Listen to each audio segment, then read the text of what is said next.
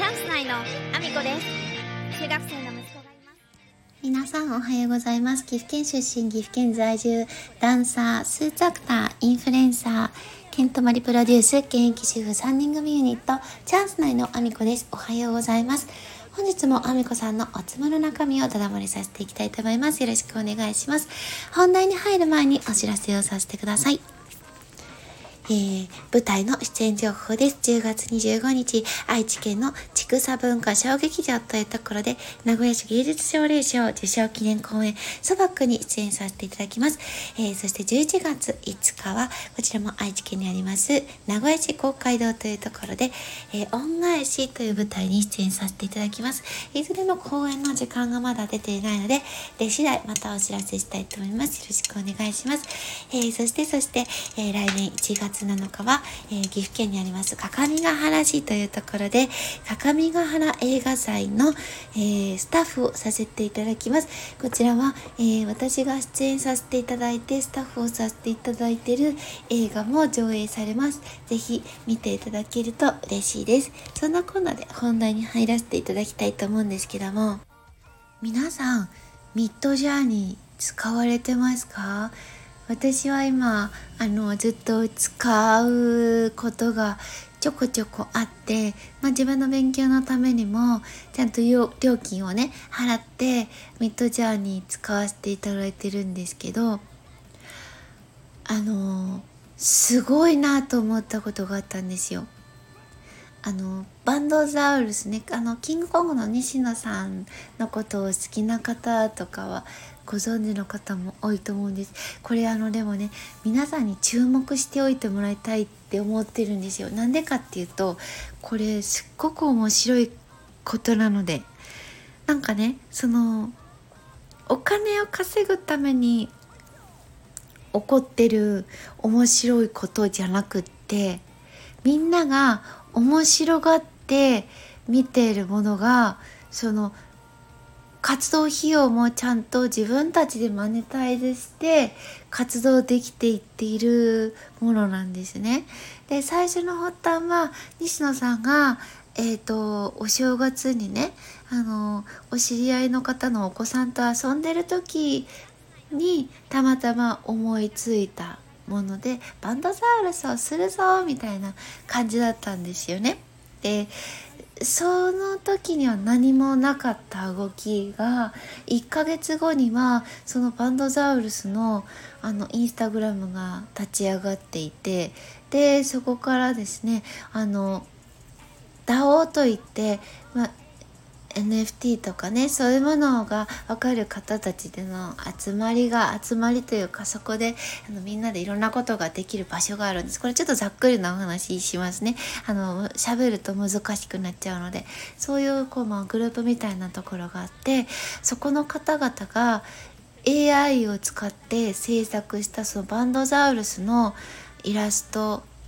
であったりとか写真みたいなもの画像生成したものですよ。あのまあ、NFT にしたりあとはそれがねあのさまざまなところで、まあ、活動の発端になっていきあの例えばあの案件を受けてでもバンドザウルスですよ。顔は恐竜ですよ。なのであのそんなキャラクターねあの実際にあのいるというか、まあ、西野さんがかぶり物をした状態でのアンドザウルスのティラ様というのとかはいるんですけどあの実際にあのその画像自体はね AI が生成したものにあの案件のねあのブランドのお名前を貼り付けてで出すっていう形なのでそのなんか消費者に響くようなものではなくてこれ面白いじゃんって思ってもらえるものなんですけどそこに案件にねあのぜひバンドザウルスに宣伝していただきたいんですっていう方もたくさんいらっしゃってだんだんだんだん活動がこう大きくなっていったんですよね。でたくさんの方がその DAO っていう場所でえっ、ー、と AI をねそのバンドザウルスの AI を生成し続けてきてるわけなんです。この半年ぐらいですよ。活動の時間はね。半年ぐらいなんですけどそれをやっていたからだと思うんですけど試しにねミッドジャーニーでバンドザウルスというプロンプト命令文ですね。命令文でこういう画像を生成してっていうのを言う時に、まあ、英文で入れるんですけどバンドザウルスという造語ですよね。完全に造語を入れて AI がどのくらい書いてくれるのかやってみたんですよ。そうしたらですよ AI が本当にその皆さんがね DAO のメンバーの皆さんが数々生成してきたあのバンドザウルスに近い画像をその一言だけで生成生間違えた。生成してきたんですよ。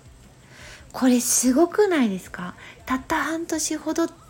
でその中でね皆さんがたくさん生成してきたとはいえ AI がバンドザウルスというものがどういうようなものかもうすでに学んでいてこの半年だけでその絵を描き上げてくるんですよ。さあの後ほどねそのタイトルの横につける画像はもうあのそのバンドザウルスっていう言葉だけで生成した画像4枚を貼り付けようかなと思うので皆さんよく見てほしいんですけどその一言だけで書き上げたものです実はすごくないですかミッドジャーニー。ミッドジャーニーだけじゃなく他のでも多分こういうようなことが起こってくるんじゃないかなと思うんですけどもうこういうことができてくるっていうことはその AI を使うまあ、チャット GPT もそうですけどこれがあの生活にはもうなくてはならないものに近いところまで入り込んでくるって本当に確信できるような瞬間がこの半年すっごくあったんですよだから私は別に仕事で使うことはほとんどそんなにないですよ。あの仕事の内容がね家電量販店でメインで勤めているのであのそこでは AI を使うようなことがまだ全然これから先だなとは思うんですけどあの使えてないとやばいよねって本当に実感した瞬間です。本当に普段の生活の中でま、どうだろうな60代70代の方はもう逃げ切り世代っていう風に捉えている方もいるかもしれないです。ただもう本当に時代が進むのが早くって後々ねそれが使えないことで困ってしまってもう受け身の状態でああこれ流行ってるんだふーんで済ましてる場合じゃないよっていうことが言いたくて今日はそういうお話をさせていただきました。あの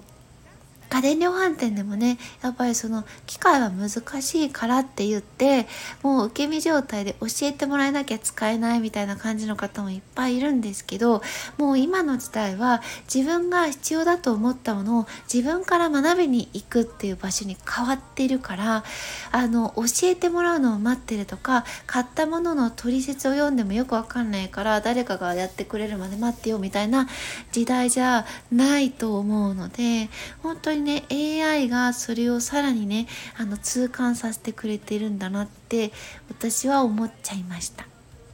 えそんなこんなでですね、あのチャット GPT も AI も、えー、使いこなせるようになっていこうと思っております。ということで、えー、皆様そんな私の SNS のフォローよろしくお願いします。えー、スレッズ始めました。Twitter、Instagram、TikTok、YouTube、 note、えー、それからスタンド FM だけではなく、 Voicy でも放送させていただいてます。放送内容別々のものになります。概要欄に一覧のリンク載せさせていただいてますので、そちらからフォローしていただけると嬉しいです。えー、そんなこんなで今日も一日ご安全にいってらっしゃい。